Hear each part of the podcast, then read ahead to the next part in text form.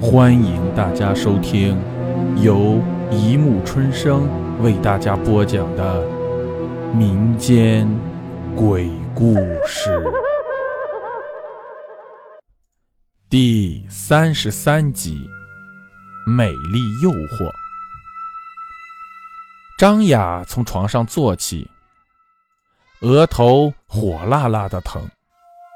宿舍里一片安静。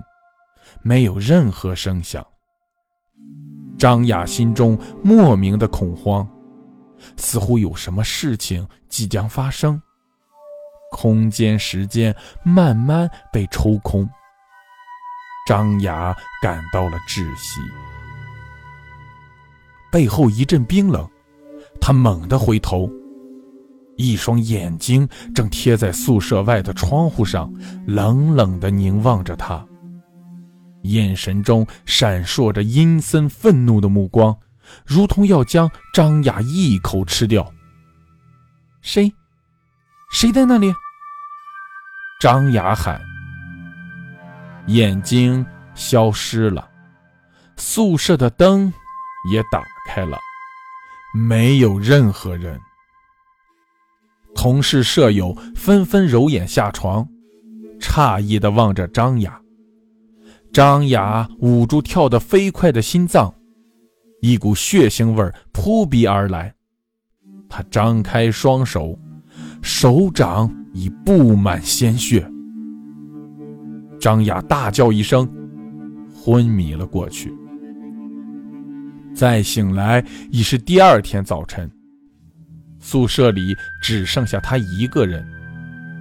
张雅慢慢从床上坐起。手中已经没有了鲜血，应该是舍友帮自己清洗过了。桌子上摆着一份热腾腾的米粥。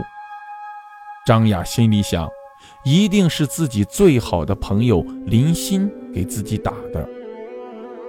林欣是自己高中时代的同学，又一块上了同一所大学，还分在了一个宿舍里。不可谓没有缘分。虽然张雅就是众人追捧的校花级美女，而林欣则相貌十分平凡，但张雅一直没有嫌弃过她，当她是自己最好的朋友。张雅纳闷儿自己都昏迷了，按理说，这个时候林欣肯定会陪在自己身边。但此刻，他的人却不知道去了哪里。张雅心中有些焦急，她刚要拨打林欣的手机，一阵刺耳的铃声却从张雅的床上响起，竟是林欣的手机。铃声一直在响，是一个张雅不认识的号码。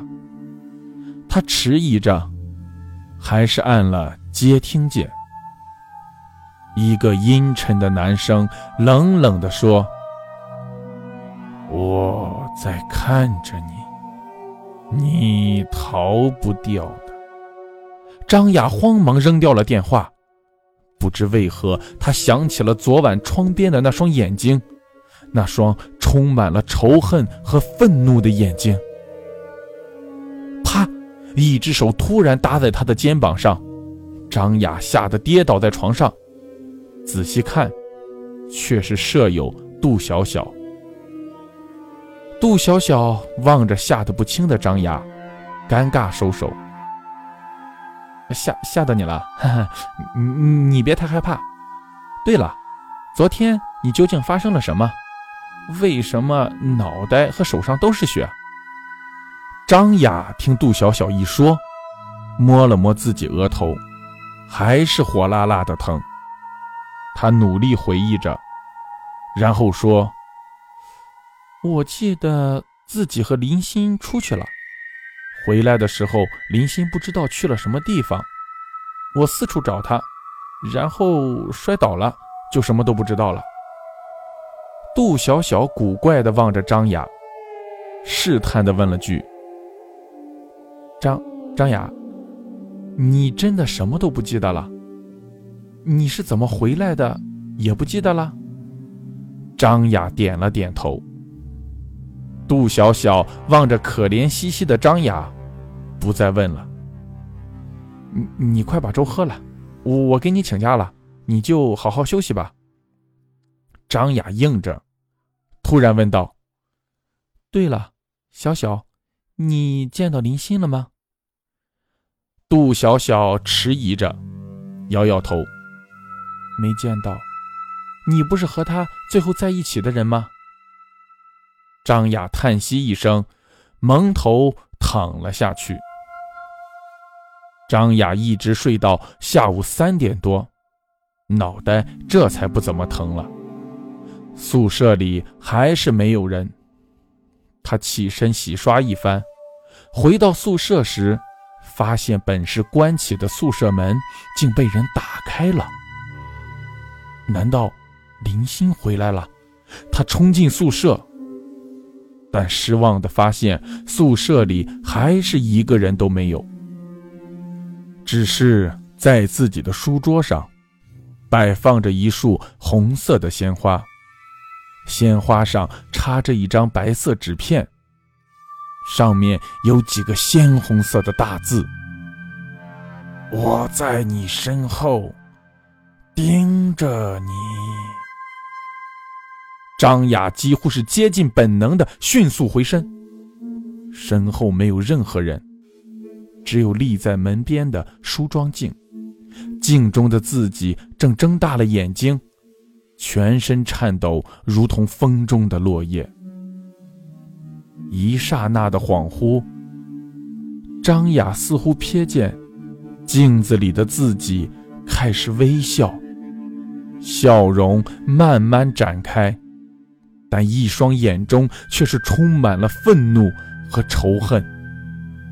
不，张雅甩出了书桌上的台灯，将梳妆镜打得粉碎，然后逃一样的冲了出去。伴随着张雅的奔逃，一个高瘦的身影出现在宿舍外的一角，冷冷凝望着张雅消失的地方。目中充满了阴森之色。张雅冲出宿舍，却不知道去什么地方。平日里自己只同林欣最要好，两人彼此心意相通，无话不谈。现在林欣却失踪不见了，张雅觉得自己好孤单。走着走着，走到了学校的湖边。他猛然想起，好像自己和林欣来过这个地方。两人发生了争吵，不知是谁推了谁一把，让自己的头磕破了。好像林欣不愿意一直在美丽的自己的身后，所以两人争吵的非常激烈，好像是。好像是自己把林欣推到了湖里。好了，故事播讲完了，欢迎大家评论、转发、关注，谢谢收听。